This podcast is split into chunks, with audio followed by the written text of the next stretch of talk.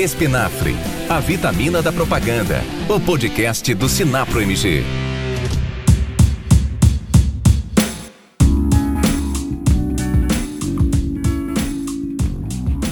Olá a todos e todas, estamos começando mais um episódio do Espinafre, o podcast do Sinapro Minas. Eu sou Helder Lima e trago saudades para essa mesa virtual de bate-papo, saudades dos meus amigos, a começar com Ricardo Melino. Como é que você está, Ricardo? Tudo bom?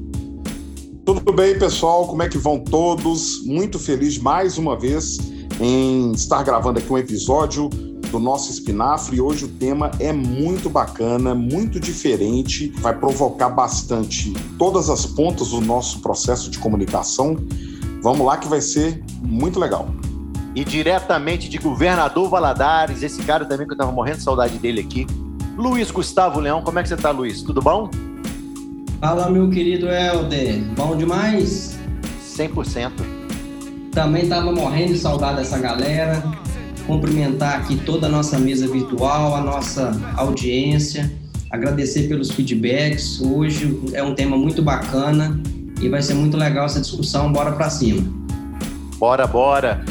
Galera, vamos falar de Festival de Cannes 2022, esse que é o ponto alto do mundo da publicidade e é o nosso bate-papo desse episódio de hoje também, mas ele teve uma pequena diferença, ou uma grande diferença de abordagem, a gente vai falar muito disso. E para falar desse tema aqui, a gente está trazendo o Alex Pagliarini, que foi diretor executivo da FENAPRO e hoje se autodenomina um criativista. Também a gente trouxe Maurilo Andréas, proprietário da Square Egg e especialista em criatividade e inovação. Alexis, muito prazer te receber mais uma vez aqui na nossa mesa virtual de bate-papo Espinafre. É a primeira vez que você está aqui com a gente. Por favor, se apresente para a nossa audiência. Olha, o prazer é todo meu. Eu tenho uma relação aí com Minas muito forte desde sempre. Por coincidência, né, em outras posições que eu tive em outras empresas, Minas sempre foi muito importante na minha vida profissional. E durante a FENAPRO também, depois quando eu fui para a Ampro, eu sempre tive uma relação muito estreita com os mineiros e é um grande prazer estar aqui outra vez batendo esse papo com vocês. Maravilha! Do outro lado da mesa virtual, nosso outro convidado, Maurilo Andréas. Prazer em te receber aqui no Espinafre. Maurilo, demorou muito você vir aqui para conversar com a gente. E para fazer uma aspas aqui na apresentação do Maurilo, que a gente já fez a apresentação, ele também é parceiro musical meu. Fico muito orgulhoso disso. É um letrista maravilhoso. Também, Maurilo Andréas. Por favor, se apresente para a nossa audiência, Maurilo. Boa noite, pessoal. Prazer estar aí no Espinafre pela primeira vez. Eu também acho que demorou, já queria ter participado antes e é isso, eu acho que a criatividade faz parte de tudo que eu faço, assim, além de mal compositor ou um tentador de composições, também escrevo livro infantil, crônica, então é isso, criatividade eu acho que para quem trabalha com publicidade é ferramenta e ela é ferramenta para gente, a gente viver, na verdade, né? Para tudo que não é publicidade, que é vida também. Maravilha, então vamos pro tema, galera.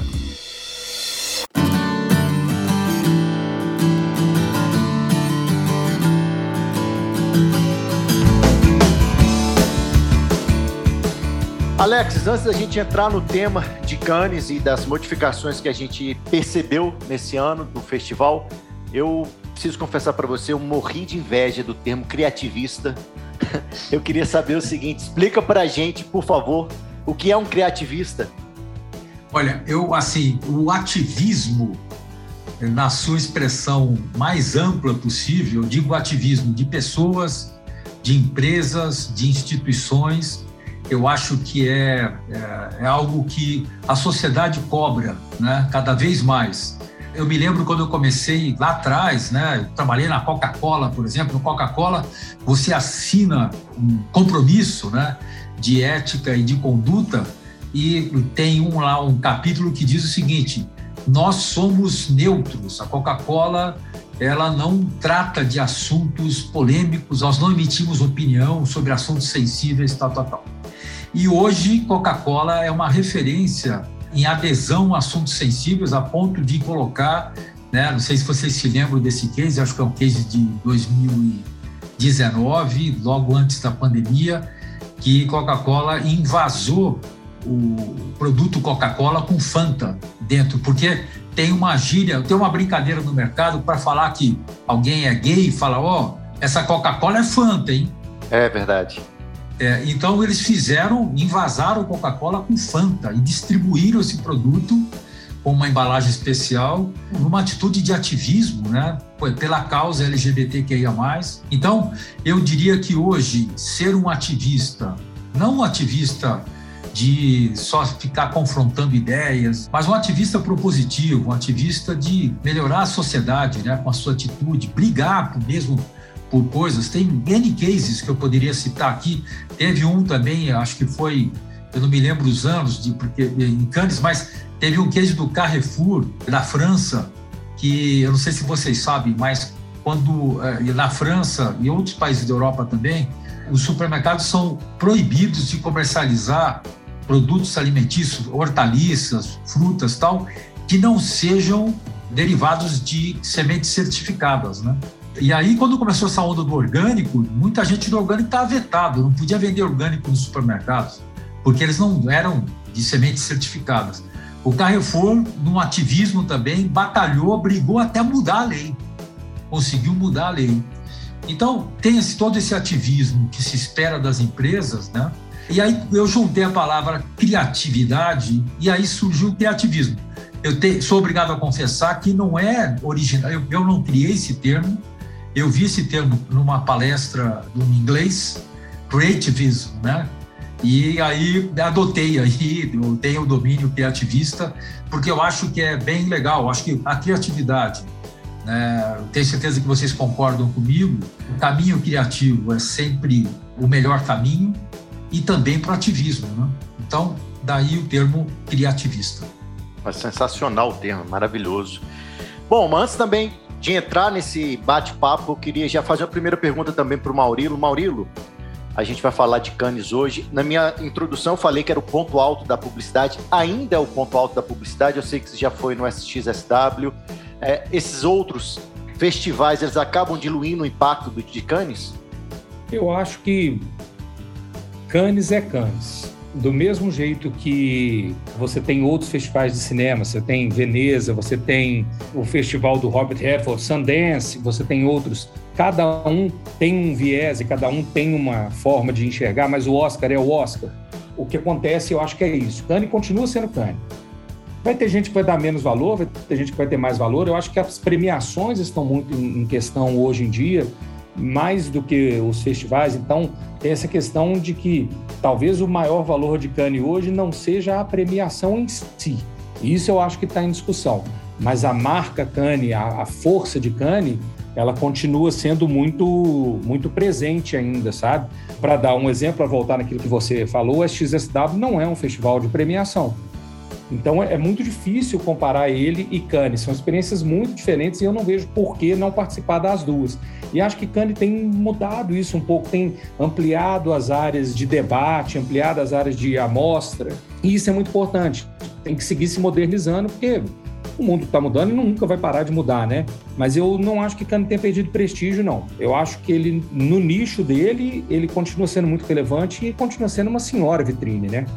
Então, Maurício, aproveitando o que você falou, também queria saber a opinião do Alexis, principalmente que é um cara que praticamente foi em todas as últimas edições, pelo menos de, pela idade de todos que estamos aqui na mesa, ele com certeza foi em todas as edições do nosso tempo de profissionais aqui. E a mesma pergunta que o Helder fez com o Maurício, eu também queria ouvir a opinião do Alexis sobre o que é Cannes hoje. Tá? Não estou nem preocupado sobre a relevância, mas sim uma oportunidade para que você conte o que é o festival hoje. Olha, Ricardo, assim, fala-se muito do SXSW, fala-se muito de outros festivais que andaram, foram surgindo pelo caminho.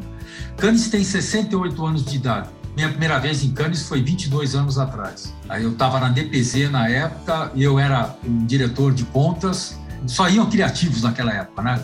O Cannes Lions era mais a premiação, tinha pouco conteúdo e era para criativo ir lá apresentar o trabalho e observar o trabalho do mundo inteiro e tal.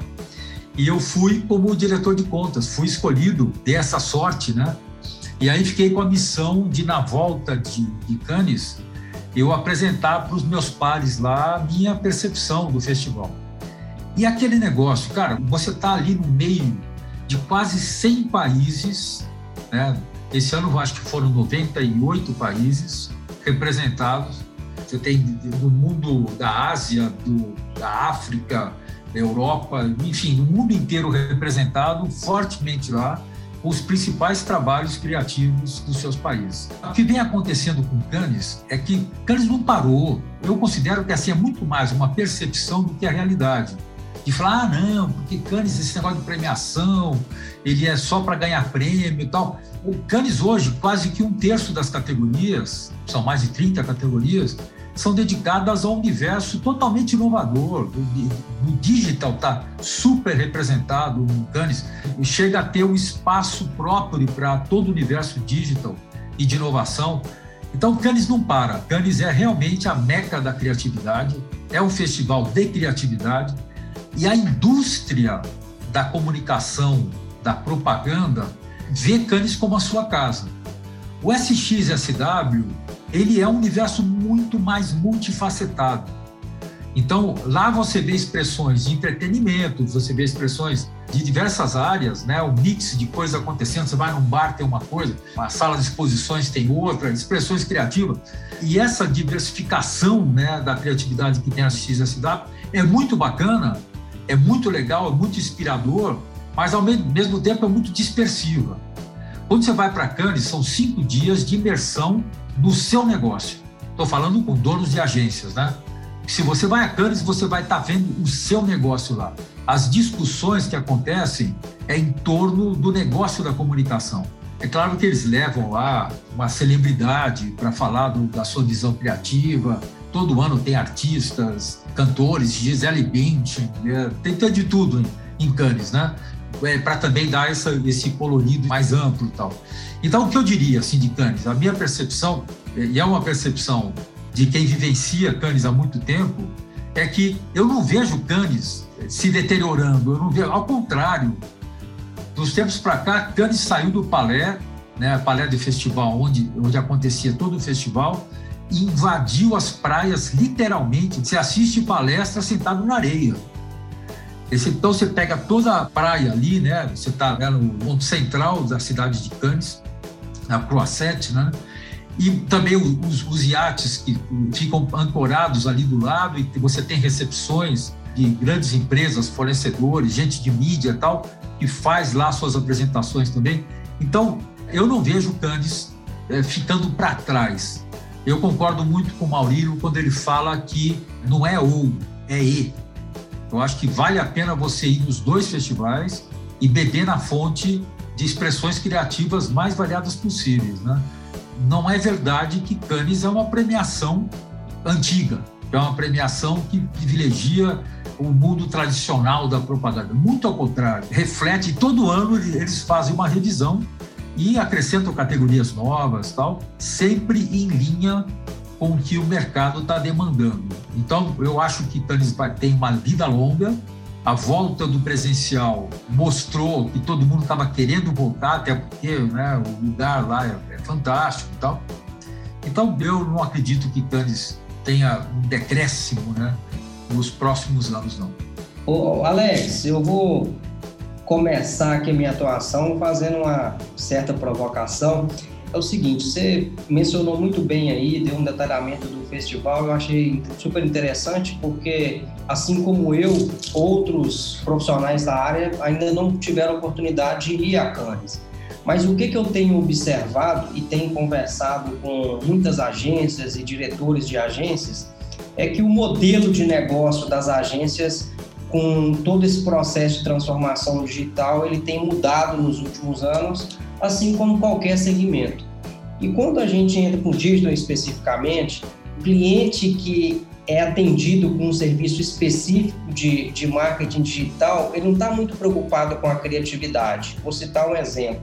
Quando a gente lança uma campanha onde é desenvolvido diversos criativos, até o, a nomenclatura muda, né? É, layout numa campanha digital são criativos. São feitos vários testes, vários dark posts que às vezes nem vai para o feed, que o layout assim pouco importa. O que importa é se vai ter conversão, se vai ter dinheiro no caixa do cliente. Então, só com exemplificando isso, se dê esse exemplo, porque as agências, assim como as agências mais tradicionais e o mercado específico de agência de publicidade, ainda tem Cannes como referência, tem um paralelo das agências que passaram por um momento de transformação digital e entraram nessa pegada do, do digital, assim como outras que são só de digital, que não tem Cannes como referência. E talvez outros eventos, por exemplo, esse mês eu estou indo para o RD em Florianópolis, que é um evento, talvez um dos principais, talvez não, é o principal e maior evento de marketing digital do país hoje, passa por lá 20 mil pessoas. Né? São três dias de eventos. Então, como que você enxerga isso? Esse mercado de agências específicas de marketing digital e as que estão passando por esse momento, acho que em todos os mercados, é, acaba que é inevitável esse momento, não tem tanto Cannes como referência. Talvez as agências maiores, as agências mundialmente, como você enxerga isso? Você já falou um pouco da sua opinião, mas fazendo esse contraponto aqui específico, essa falta de referência dessas agências de que eu tenho conversado. A gente tem que relativizar um pouco isso. Eu acho, por exemplo, teve aí uma união recente, vocês devem ter acompanhado, né? O David Droga, da Droga 5, né? Que é uma puta agência, uma boutique criativa que se juntou, é, tá, está hoje na Accenture, que é uma expressão é exatamente esse mundo todo que você acabou de colocar, né?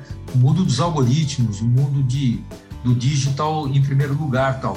O que eu acho é o seguinte, é você tem duas ações que devem caminhar em paralelo. Não em paralelo porque elas têm que se cruzar, mas elas devem caminhar juntas. Uma delas é de imagem, de construção de imagem, de você ter na boca do funil a consideração. Né? Você tem consideração de marca tal. E você tem outra operação que é para entrou no funil é para converter. Então eu acredito que essas duas formas devem caminhar juntas. Não é à toa que você hoje vê na TV aberta, você vê um monte de anunciantes do mundo digital. Né? Por que, que eles estão lá, entendeu? Por que, que não se basta eles estarem só no universo digital? Houve um momento em que todo mundo foi pro, porque era assim, era supostamente mais barato. Eu digo supostamente porque hoje para você ter relevância, para você ter consideração de marca tal, é caro você estar tá no mundo digital também. Mas houve aquele avalanche de investimento nessa área. De repente a Procter Gamble, a Unilever falou: opa, peraí, não existe essa panaceia, não é uma varinha, uma varinha de condão que resolve tudo.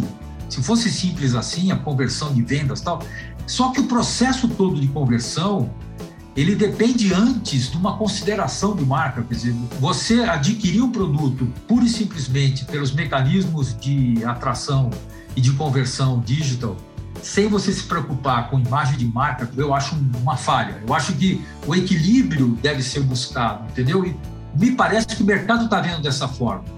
É claro que o mundo digital cresce, é claro que todo mundo está tudo em cima do digital. Não sei se vocês sabem, mas a Lu, a personagem do Magazine Luiza, a Lu hoje é uma das maiores influencers do mundo.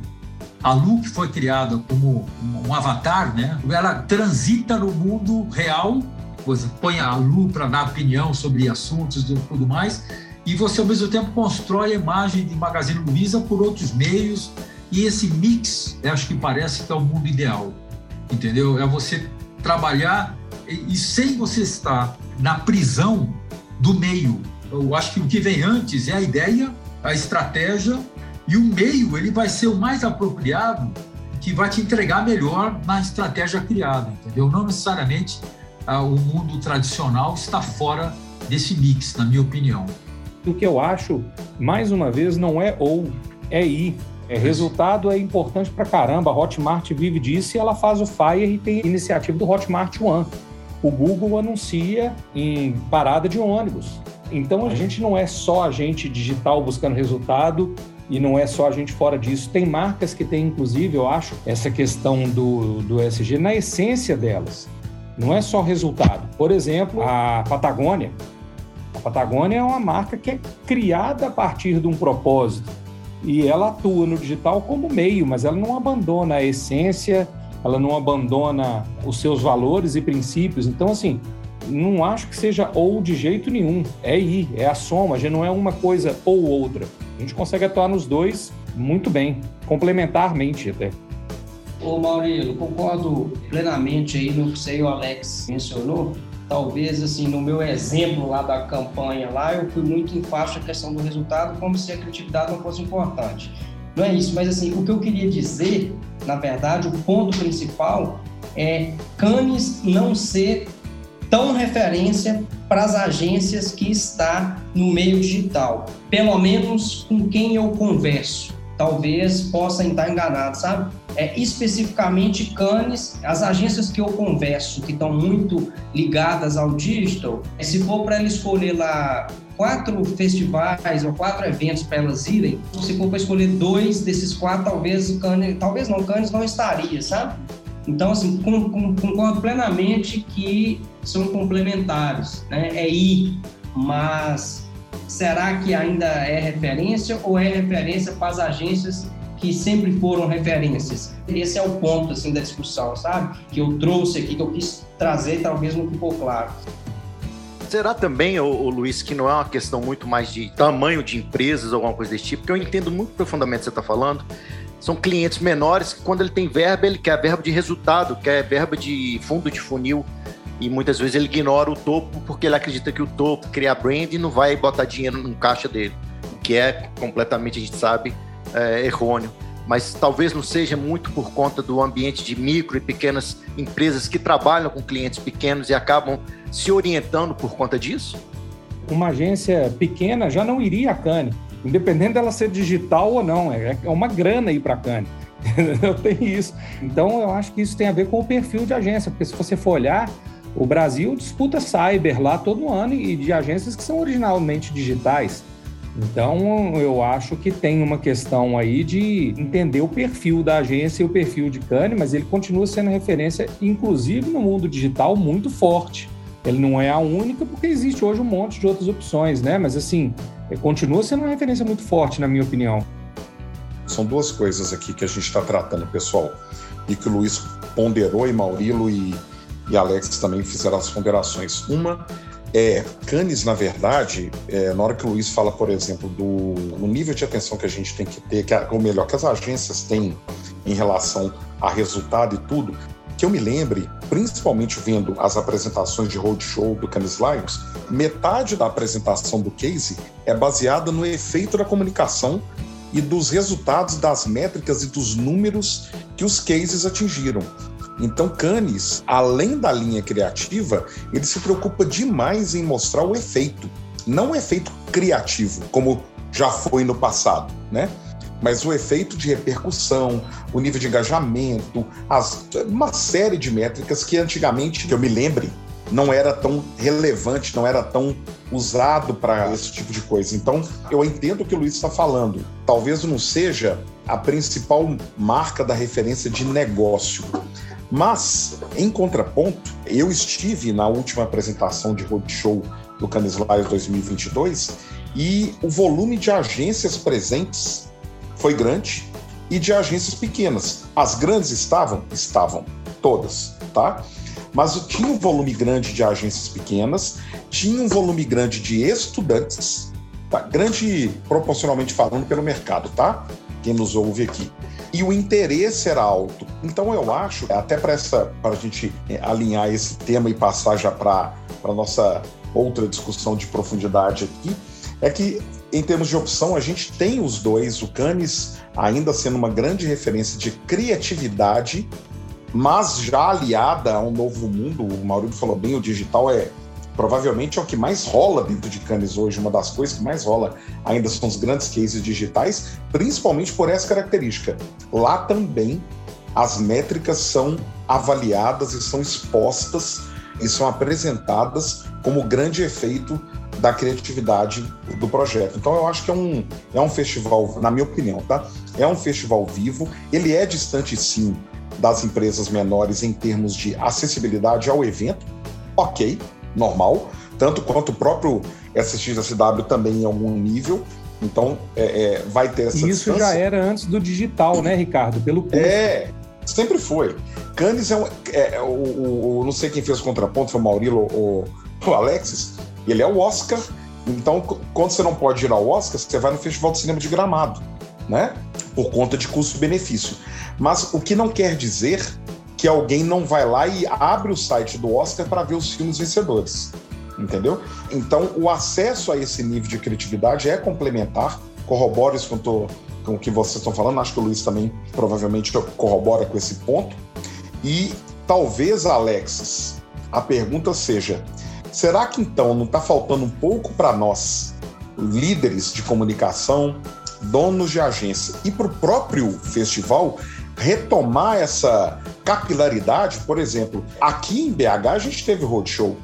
Mas o Luiz, por exemplo, que lidera a parte toda nossa aqui no interior do estado, não teve lá, teve? Não, acho que não, né? Não teve roadshow do interior? Não teve, não teve. E talvez teve. as agências não vão se mobilizar para para ir até, por exemplo, BH, né, que aconteceu esse mês agora de setembro. É, é complicado, é complicado, é. Então, por exemplo, talvez seja uma oportunidade da gente estar tá discutindo aqui a relevância para nós donos de agência de um festival, criatividade versus resultados, que eu acho que as duas coisas se alinham, mas talvez seja uma oportunidade para nós aqui entendermos que talvez valha a pena, não precisa ser, só, é, não sei se o Alex concorda, mas assim, não estou dizendo um evento presencial, mas um evento híbrido, um híbrido ou, ou online, onde que a gente consiga capilaridade da apresentação de Cannes. E eu estava na apresentação do, do Roadshow e o nível de, vou até inventar uma palavra aqui agora, maravilhamento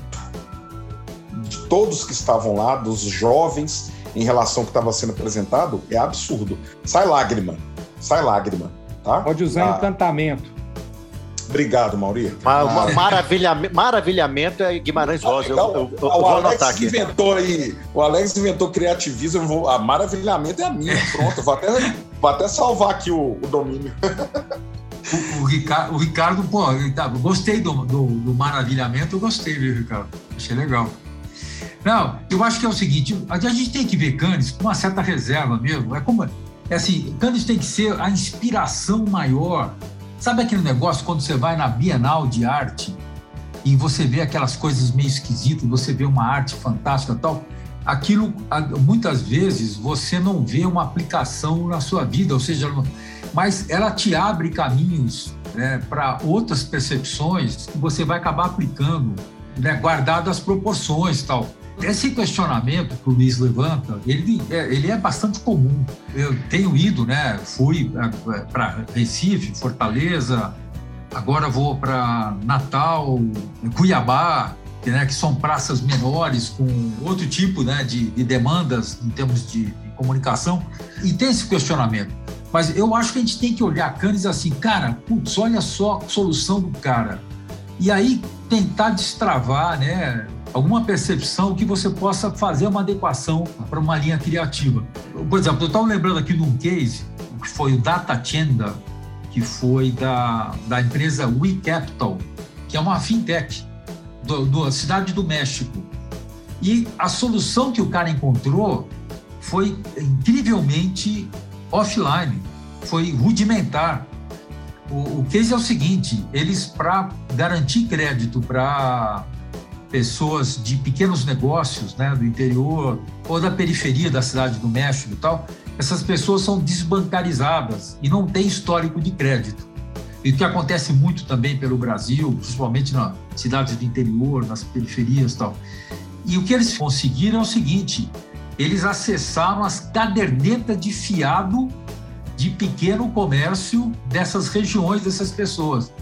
Então, a dona Dolores lá, que tinha lá uma fazia bolo na casa dela e não tinha crédito, os caras aceitaram as comprovações do fiado onde ela comprava lá da quitanda, da padaria, da costureira, tal. Dessa forma, eles conseguiram criar um histórico de crédito baseado na coisa mais prosaica que existe, que são essa, os garranchos de uma caderneta de fiado. Então, eu volto a dizer, eu acho que a criatividade, ela deve se prender, falar, cara, o que eu vou fazer no metaverso agora? Porque eu tenho que fazer alguma coisa no metaverso e tal. Eu acho que tem que dizer o seguinte, qual é a melhor solução para eu atingir as pessoas que eu quero atingir, para eu converter. Eu não acho que a gente tem que, que não são excludentes você trabalhar processos criativos convencionais e também todo o marketing, toda a parte dos algoritmos e toda a parte do digital, que seria um maluco eu dizer que isso não funciona. É claro que funciona.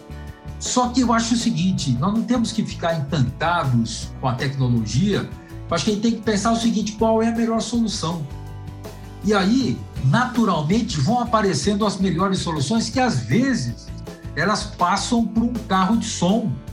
Esses carros que vão pamonha, pamonha, pamonha. De repente, essa é a melhor solução para algum mercado, para algum produto, para alguma. E para outros, não. Para outros, você pode ficar se enfiar no digital e fazer todo o processo, começo, meio e fim lá dentro. Isso torna mais complexo né, a nossa atividade, porque o leque de opções aumentou muito, mas eu não me prenderia à ferramenta e sim à ideia, né? E a estratégia, a ideia como estratégia. Acho que é o caminho de tudo. Eu quero dar início aqui à segunda parte do nosso podcast, esse ano de 2022. A agenda ESG, as ODS tiveram impacto no festival, né? Agenda ambiental, impacto social, inclusivo. Eu queria até trazer para a mesa, mas claro, também perguntar muito para o Alexis como é que foi esse momento do festival e perguntar posteriormente para a mesa como é que isso vai impactar as nossas criações daqui para frente. Olha, eu, eu, tenho certeza que vocês estão ligados aí nesse, no movimento ESG, de toda a parte de se voltar para os aspectos da sustentabilidade ambiental, da responsabilidade social, e da governança ética, transparente e tal, isso é uma onda que está invadindo o mundo inteiro, pegou tração, e essa onda, se não chegou ainda, e não chegou mesmo para muita gente, ela vai acabar chegando, porque o que eu sempre digo, né? A primeira peça do dominó, ela já caiu. Agora o dominó vai derrubando peças, porque a grande empresa multinacional já colocou na sua gestão maior né, o tema ESG e ele precisa engajar os seus fornecedores, porque de nada adianta ela praticar os princípios ESG e o fornecedor pisar na bola. Haja vista o que aconteceu, por exemplo, com o Nike, né, quando foi lá acusada de conviver com fornecedores com trabalho infantil, ou com a Zara, né? A Zara também teve lá acusações. Trabalho escravo trabalho escravo, né? Então, é. você tem que olhar para si próprio, para dentro da sua empresa, mas você tem que cobrar do seu fornecedor. E o fornecedor cobrar dos seus fornecedores também. Então, essa reação em cadeia torna a, o ambiente SG quase que obrigatório com o passar do tempo. Eu não tenho dúvida que isso vai crescendo pouco a pouco, não é algo que vai ser assim um estalo da noite para o dia, mas pouco a pouco as pessoas vão incluindo nas suas empresas, sejam elas empresas muito pequenas, sejam multinacionais, vão incluindo práticas né, relacionadas ao, à questão ambiental, questão social e de governança ética e transparente. E o que foi muito prazeroso para mim, é, agora que eu mergulhei nessa história, é primeiro perceber o seguinte: nada menos do que 90% dos cases vencedores de Grand Prix em Cannes tem uma pegada ESG. Seja pelo lado ambiental, seja pelo lado social, ou seja pelo lado da verdade, da ética, né? E assim, não são cases daqueles cases assim institucionais demais, não são cases que têm a ver com o resultado de vendas também, tem a ver com uma pegada, né? Eu cito aqui um deles, por exemplo, né, que você pega vamos, pegar o, o, Hope Reef, que foi o, um projeto do, do produto Shiba, que é um produto de comida para gato, que é da indústria Mars. Então, olha só o caminho, né? É, o produto Shiba vende comida para gato. Comida para gato tem peixe. Existe uma preocupação muito grande com o ambiente do mar, dos, dos rios, mas para dentro do mar, a acidificação dos mares e tal. E, consequentemente, os corais, que é o ecossistema onde vivem os peixes, estão super ameaçados, muitas formações de corais estão em deterioração muito rápida.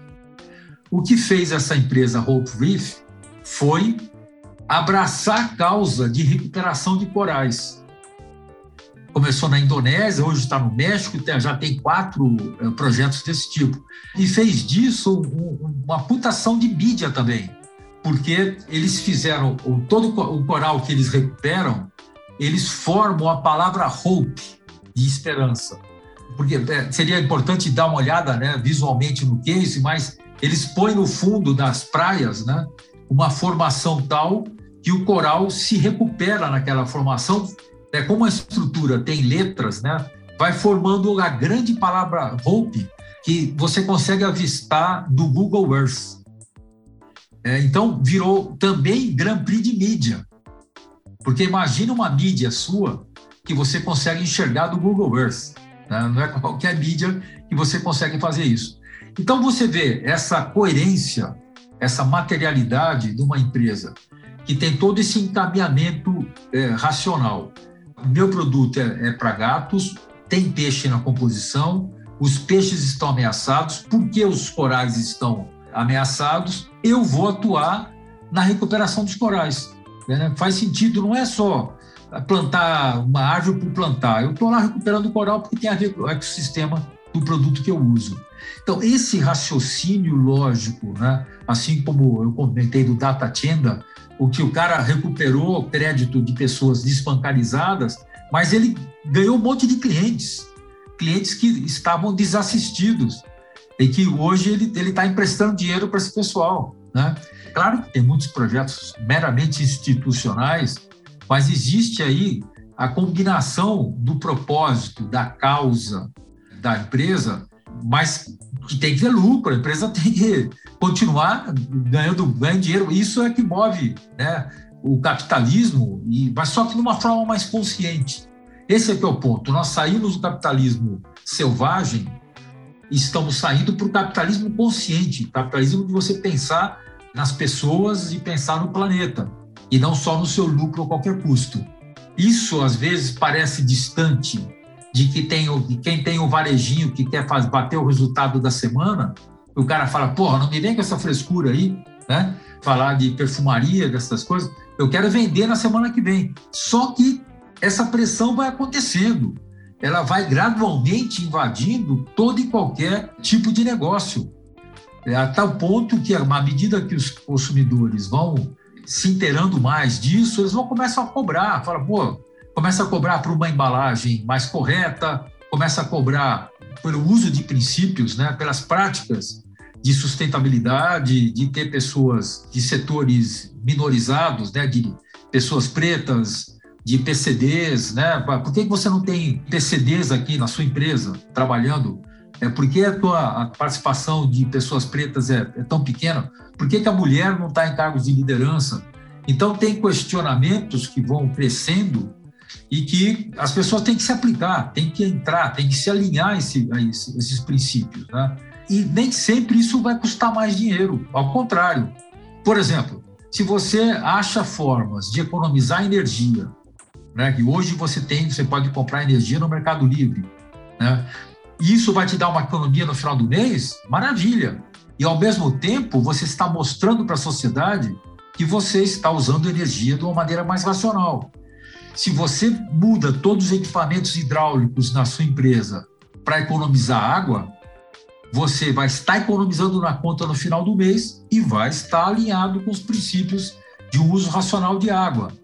Se você coloca um ambiente mais inclusivo e diversificado na sua empresa, você vai criar nesse ambiente da empresa um ambiente muito mais agradável para as pessoas e vai prender talentos mais na sua empresa que está vendo essa iniciativa como uma coisa alinhada ao processo moderno, um processo de alinhamento né, a, a, princípios que vão além de só ganhar dinheiro. Né? Por isso que eu acho que esse movimento ele veio para ficar, porque ele não necessariamente implica você gastar mais, ele implica só você ter mais consciência, implica em você analisar o, o todo, né? Estou falando demais aqui, mas tem o tal do Triple Bottom Line, que foi criado por John Elkington, que é um consultor britânico, que, que é o seguinte: você tem o bottom line, que é a última linha de um balanço, né? O, esse bottom line, ele está lá, deu lucro ou deu prejuízo?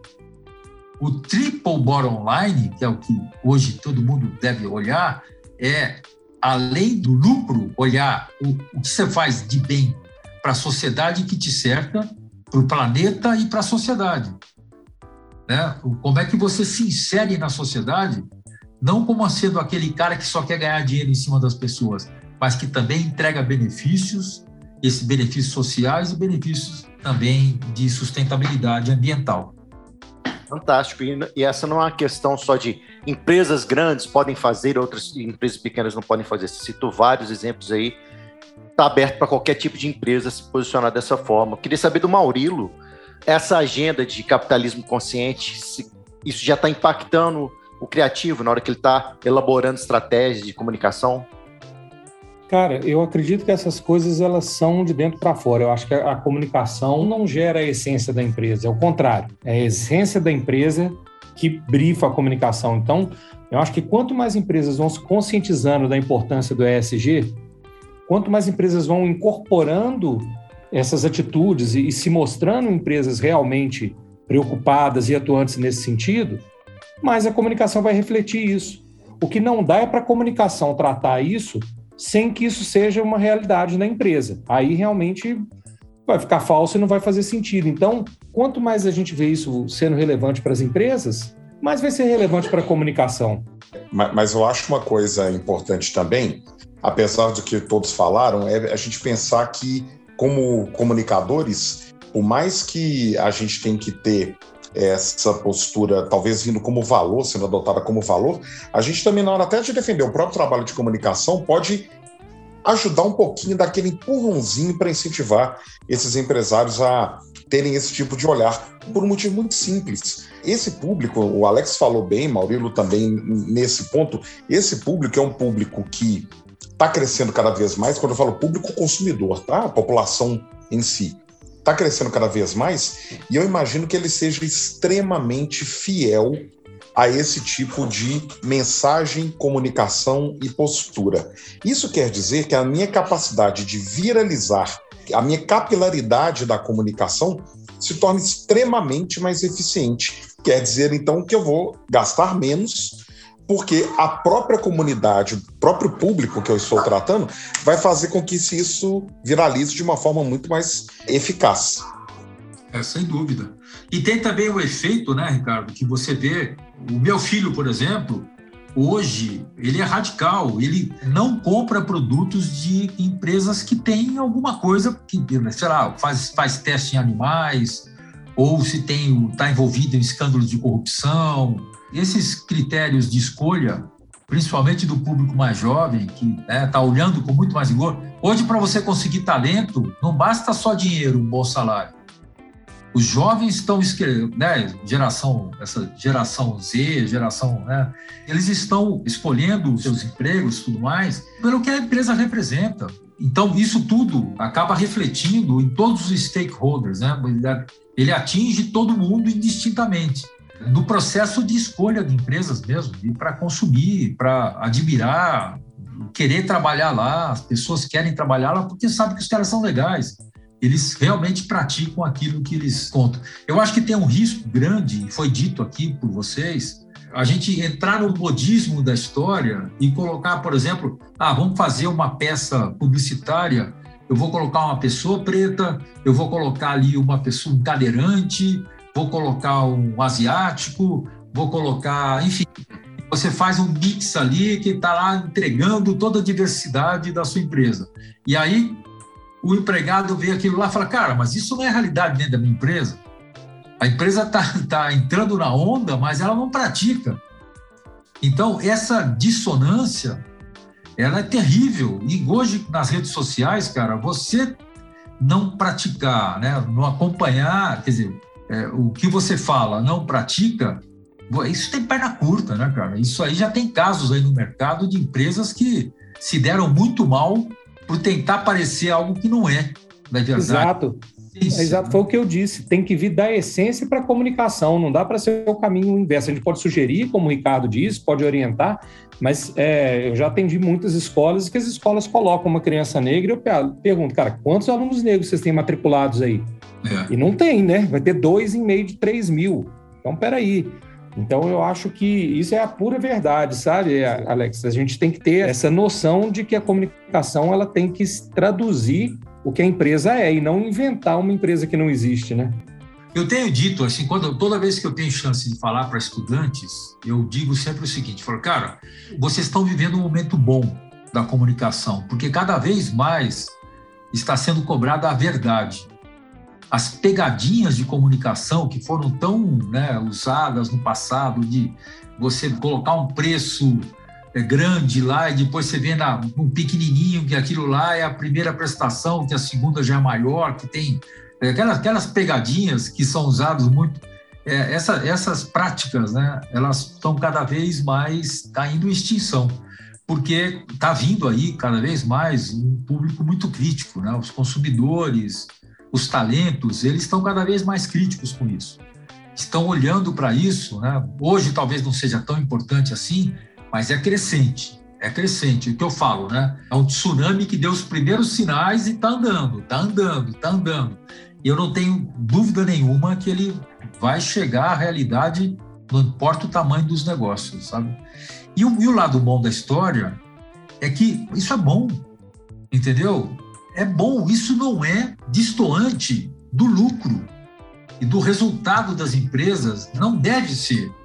Não é ser bonzinho por ser bonzinho, é fazer as coisas direito, mas ganhando dinheiro, com lucro. Nós precisamos do lucro. O lucro é que é, é, é a mola mestra do capitalismo, isso não vai mudar.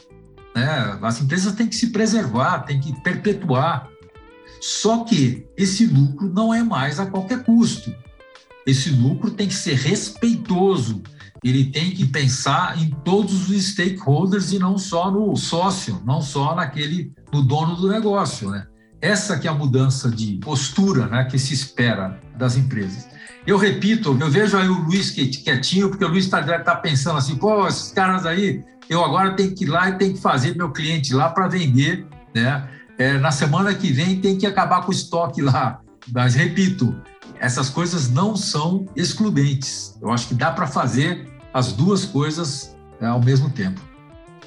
Não, perfeito, perfeito, concordo plenamente. Né? Eu trouxe uma provocação, mas o objetivo é trazer a reflexão mesmo e cada agência que está nos escutando trazer para a sua realidade essa reflexão. Faz todo sentido e concordo com tudo que vocês falaram aí. Eu acho que Depende do perfil da agência, depende do porte da agência, mas a análise foi perfeita. Eu tenho certeza que quem está nos escutando conseguiu entender de forma ampla essa discussão.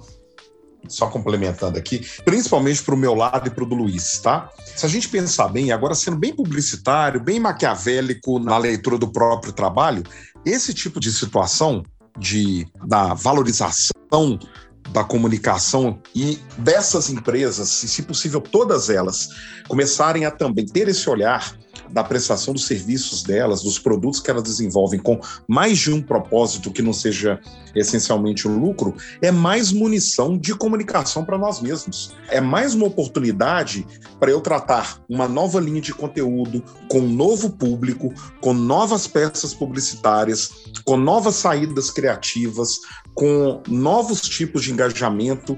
Então, eu enxergo isso como mais uma habilidade que eu vou empregar numa coisa que a empresa que segue, obviamente, esse tipo de, de valor vai me disponibilizar. Então, antes eu tinha o produto dela, a marca dela.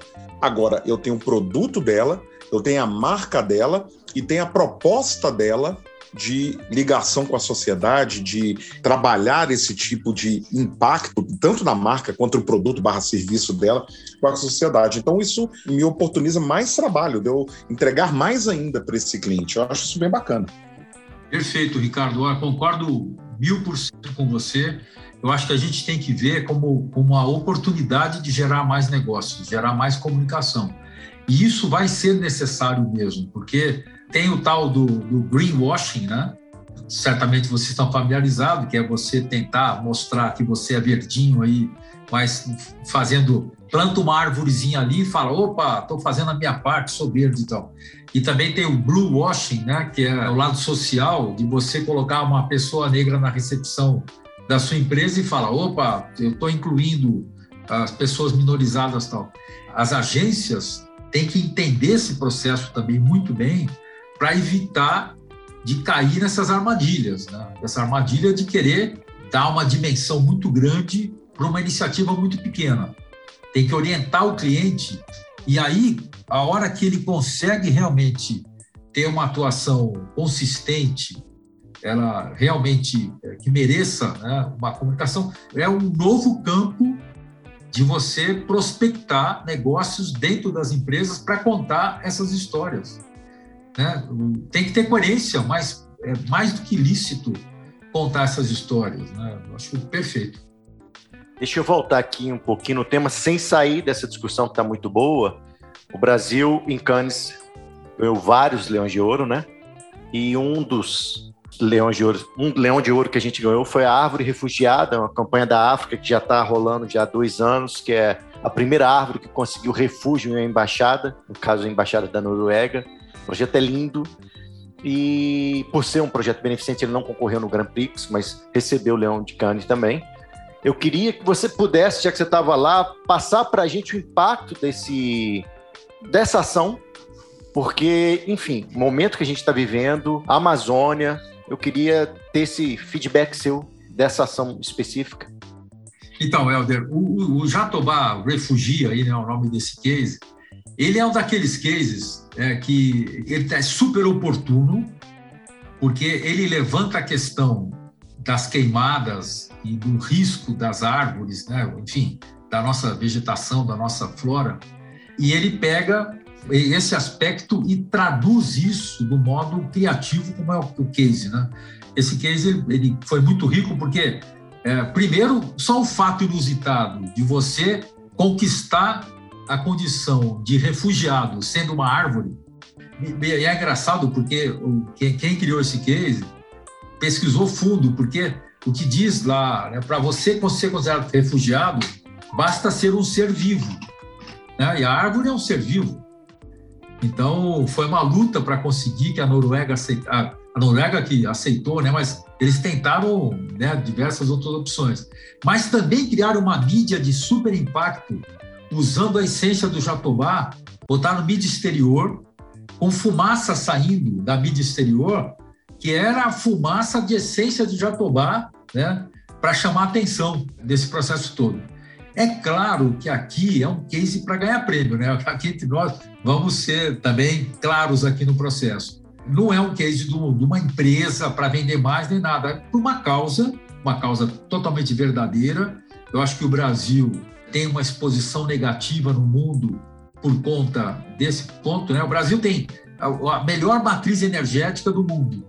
Mais de 80% da nossa energia é gerada a partir de fontes renováveis, graças a todo o processo de hidrelétricas e agora cresce a iniciativa privada faz crescer muito a solar, a eólica, biomassa e agora seremos também uma potência em hidrogênio verde, né? Porque uma coisa leva a outra, tal.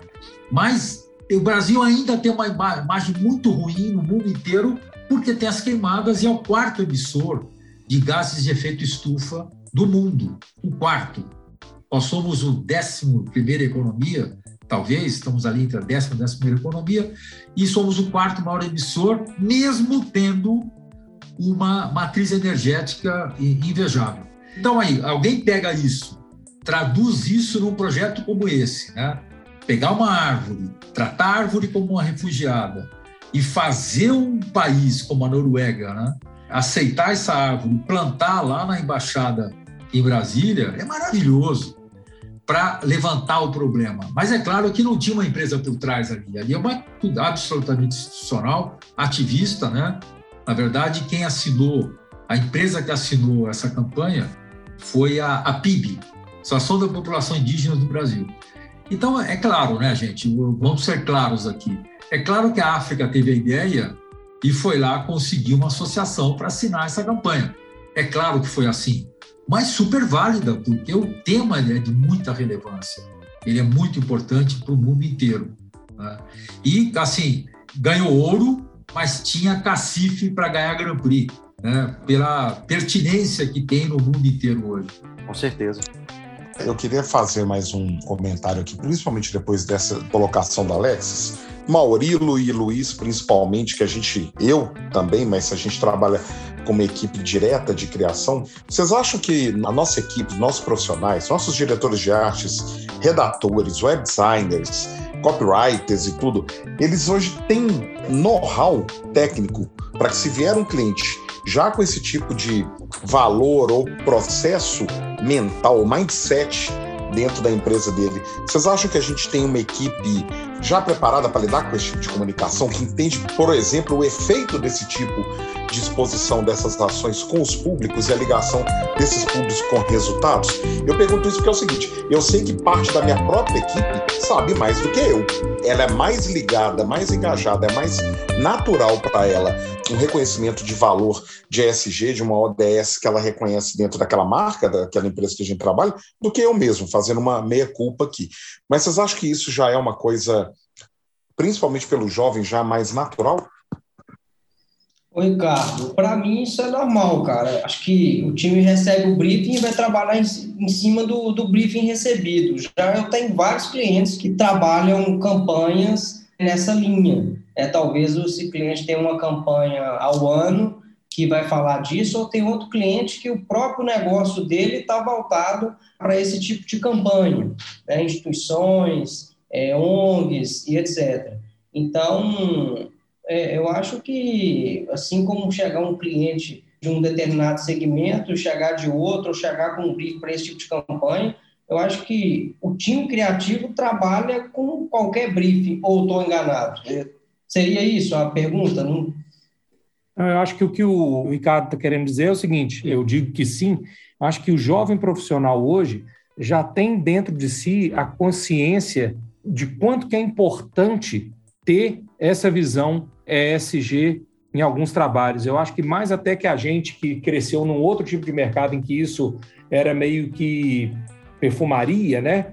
Eu acho que o profissional jovem hoje já entende a importância disso no resultado final da comunicação, no impacto que ela causa. É óbvio que sim, isso que o Luiz disse é verdade. A gente só vai entender de certos clientes e assuntos quando a gente mergulha no briefing e conversa. Então, eu acho que quem não tem isso ainda dentro dele vai aprender, vai aprender, vai conversar, vai sentar com o cliente, vai ouvir. A gente é muito assim, a gente é, é especialista em tudo, né? A gente é tudista, tipo criativista. e eu acho que isso é, é assim, a geração nova já tem mais a consciência do impacto, da importância e do valor da ESG para a comunicação. E, e, a pergunta é justamente essa. Vou dar exemplos que acontecem comigo de forma corriqueira. Eu também tenho clientes que já têm esses, esse, vou usar de novo, mindset para esse tipo de postura empresarial, mas durante o processo criativo, os primeiros exercícios de criação que aparecem para que eu avalie tudo, eu olho, vejo aquela informação e falo, para mim tá ok. E de repente uma pessoa da criação fala, não, mas esse, essa palavra gera é isso, isso, isso, isso aqui. E eu falo assim, velho, eu não tinha nem imaginado o efeito disso. Justamente porque, na minha simplicidade cultural, nesse ponto, eu ainda não dei esse passo de amplitude, justamente por informação. O Alexis é um cara que já, né, como de novo brincando aí, criativista nesse ponto, o volume de informação que ele tem hoje permite que ele perceba nuances e direcionamentos, estilos e amplitude da comunicação que eu ainda rastreio ela, entendeu? Mas eu provoquei justamente por isso, porque eu concordo também com o Luiz que o briefing determina para a nossa, nossa capacidade criativa, técnica, mas muitas vezes são percepções que vêm da pessoa, vêm de dentro, entendeu? Não vem simplesmente de, um, de uma análise técnica e própria. Ela tem aquilo dentro dela, aquilo bate na vez aos ouvidos dela e aquilo dói de um jeito que no meu não dói. Ricardo, o Google, no Canis Lions agora, eles lançaram uma plataforma que eu recomendo que vocês entrem lá, se ainda não entraram, chama All In, todos dentro, All In.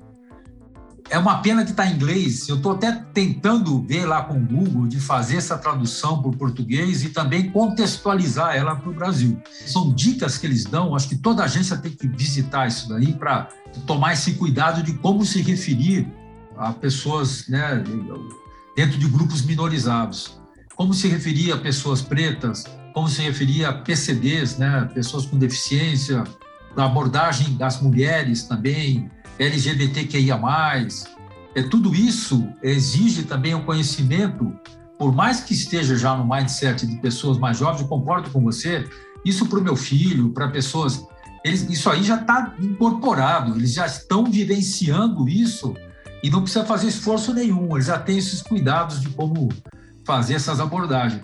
Mas é preciso, de repente, ter um cuidado para não pisar na bola, que de repente não é nem intenção, mas aí você usa um termo inadequado.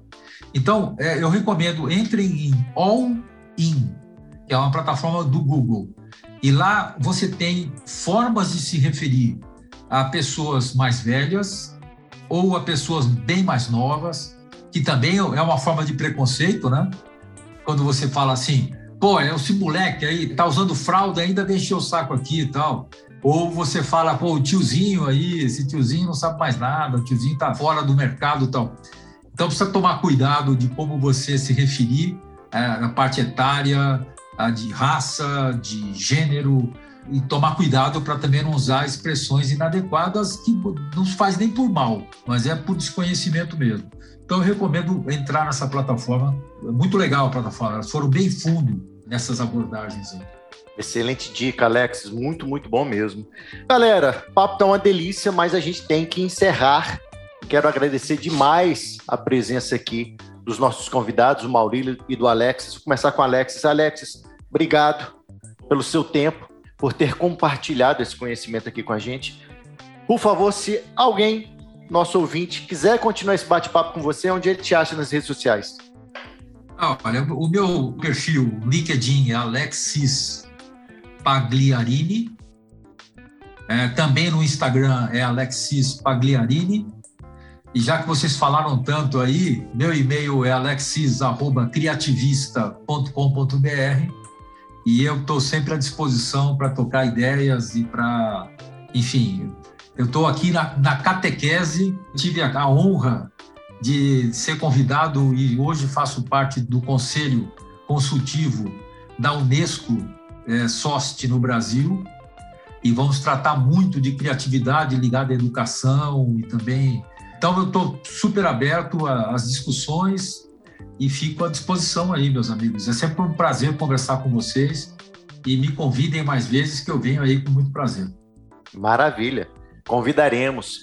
E você, Maurílio, como é que você está? Curtiu o primeiro episódio nosso aqui? Obrigado demais pela sua presença, abrilhantou aqui o nosso bate-papo. Como é que foi a experiência? Curtiu? Eu curti muito, cara. É realmente um bate-papo. O formato é muito legal. Tão bate-papo que várias vezes eu entrei falando por cima dos outros. Quer dizer que eu ainda preciso praticar um pouco mais no podcast. Mas gostei muito, agradeço demais o convite. Quem quiser continuar essa conversa, quem quiser trocar uma ideia, eu estou no Instagram, no Maurilão, sentiu, obviamente, e o e-mail mauriloandreas.gmail.com. Fiquem à vontade para falar de criatividade, de literatura infantil, de música, do que vocês quiserem. Um grande abraço. Maravilha, velho. Gente, muito obrigado. Valeu demais. Valeu, Ricardo. Valeu, Luiz. Jefferson aí nos bastidores, ajudando a gente a fazer esse programa. Muito obrigado a você, nossa audiência que está sempre acompanhando aqui o Espinafre. Até o próximo episódio. Grande abraço, pessoal. Valeu, um abraço. Até logo. Valeu, um abraço. Tchau, tchau.